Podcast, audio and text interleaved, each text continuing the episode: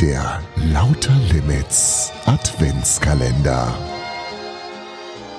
Mit dem zehnten Türchen am 10. Dezember. Schönen guten Morgen, schön, dass du zuhörst.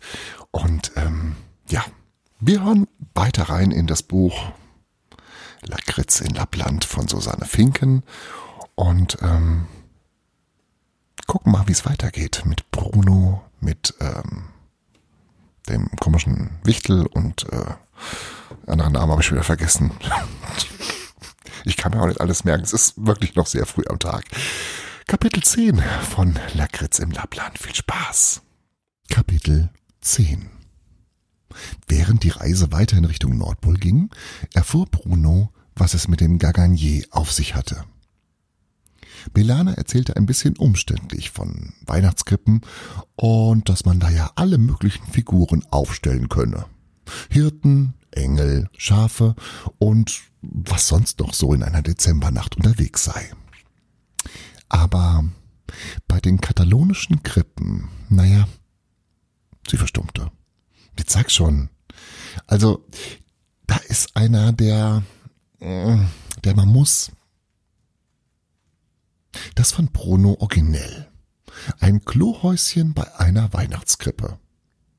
Ist das so ein traditionelles Holzhäuschen mit Herzchen in der Tür? Oder stellen die ein winzig kleines Dixie-Klo auf? fragte er. Belana druckste herum. Das, ah, das ist ohne Klohäuschen. Der äh, Gaganier sitzt in einer Ecke, hat die Hose runtergezogen und stopp. Genauer will ich's gar nicht wissen. Insgeheim hat er nun die Befürchtung, dass er von jetzt ab bei jeder Weihnachtskrippe Ausschau nach dem Gagani halten würde. Kurz danach schlug Tapani erneut einen Zwischenstopp vor und wieder lehnte Belana ab. Bruno war inzwischen egal, bei wem und wo sie anhielten, wenn er nun endlich nur was zu essen bekam. Den ganzen Tag hatte er nichts gefuttert und es war am Dämmern.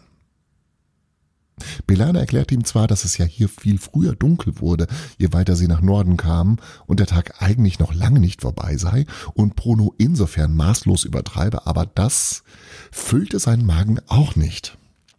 Er verschränkte die Arme vor der Brust und kündigte an, erst wieder mit ihr zu reden, wenn er was zu essen bekam. Auch Belanas Handy schwieg hartnäckig, egal wie oft sie es herausholte und anstarrte. Na gut, Jungs. Wie es aussieht, müssen wir sowieso noch warten. Wir machen Rast in Schweden. Ein verklärtes Lächeln erschien auf Tapanis Gesicht. Lucia! Auf gar keinen Fall. Da schlafen mir die Füße ein. Ich werde nicht verstehen, was er an ihr findet. Bruno hielt es für ein bisschen ungerecht. Erstens hat er gar nichts gesagt, zweitens kannte er keine Lucia. Aber auf nüchternen Magen interessierte er sich nicht für endlose Geschichten über Wesen, die er Belanas Meinung nach hätte kennen müssen.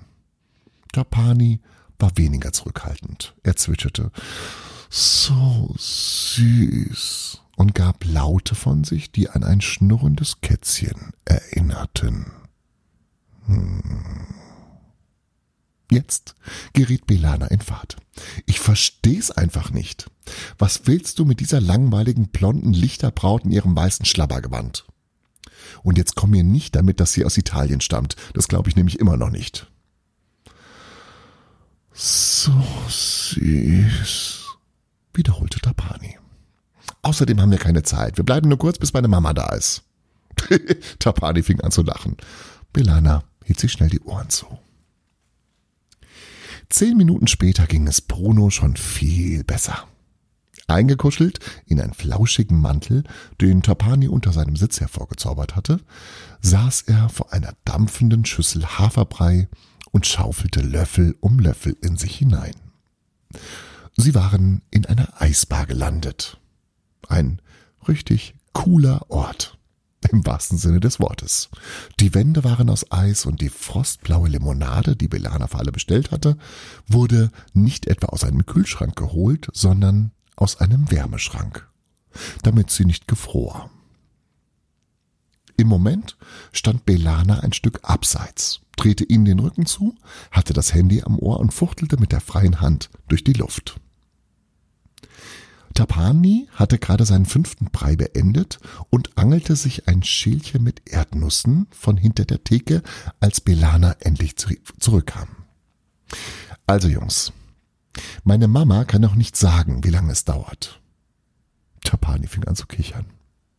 Belana warf ihm einen strafenden Blick zu. Sie ist schon unterwegs, aber im Süden ist ziemlich viel Luftverkehr und ihr Besen macht Zecken. Sie ließ sich auf den Hocker plumpsen und griff nach ihrer Limonade, auf der sich schon eine dünne Eisschicht gebildet hatte. Du könntest deinen Akku hier laden, schlug Bruno vor. Dann könnte, nämlich, könnte ich nämlich aber meinen Papa anrufen und, ähm, sorry, Guthaben ist leer. Belanas Gesicht wirkte plötzlich dunkler. Das musste am Licht liegen. Im ganzen Raum waren kleine Lichter in allen Farben verteilt. Und außerdem hat meine Mama deinem Papa schon Bescheid gesagt. War kein Problem so unter alten Freunden. Bruno hatte das Gefühl, dass Tapani ein Kichern unterdrückte. Wahrscheinlich amüsierte er sich immer noch darüber, dass Belanas Mutter ständig zu spät kam. War auf so jemanden Verlass? Aber seine Sportlehrerin kam auch immer zu spät und auf die war absolut Verlass. Egal, ob es stürmte oder schneite oder die Sonne herabbrannte, sie ließ die Klasse am Anfang jeder Sportstunde erstmal drei Runden um den Platz laufen, zum Aufwärmen. Was hat er denn gesagt? fragte Bruno. Er fand's total gut, dass du deine Großeltern kennenlernst, sagte Belana. Was meint ihr, Jungs? Wollen wir nach unten gehen? Da kann man tanzen. Ehe Bruno mehr über das Telefonat erfragen konnte, war Tapani auf seinem Hocker gehüpft, schnipste wild mit den Fingern und schrie, das, das, das will ich! Es dauerte einen Moment, bis Bruno begriff, worauf er sie aufmerksam machen wollte. Am Wärmeschrank hing ein riesiges Plakat. Warum nicht? sagte Belana. Was meinst du, Brunello? Wäre doch ein netter Zeitvertreib, oder? Keine Ahnung, ich kann das nicht lesen, sagte er. Karaoke könnt ihr jedenfalls vergessen, da mache ich nicht mit. Wie aufs Stichwort fing Tapani an laut zu singen. Oh Gott, wie peinlich. Nix Karaoke, Eisskulpturen, erklärte Belana. Ein Wettbewerb heute im Innenhof der Eisbar.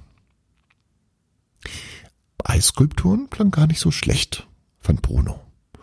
Zumindest besser, als weiter mit Tapani gesehen zu werden, der gleichzeitig trällerte, Erdnüsse mampfte und durch die Gegend hüpfte wie ein Eichhörnchen. Warum nicht? sagte er zu Bilana.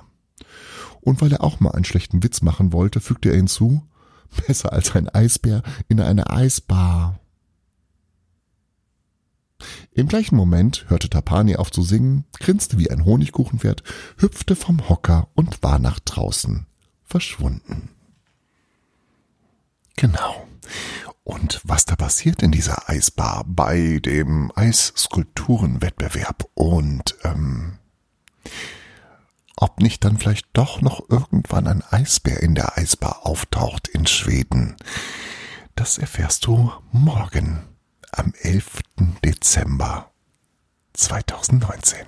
Bis dahin einen guten Start in den, oh Gott, bin ich müde. Bis morgen. Das war Lauter Limits Frühglück. Und nicht vergessen, jeder Tag ist eine neue Chance, das zu tun, was du möchtest.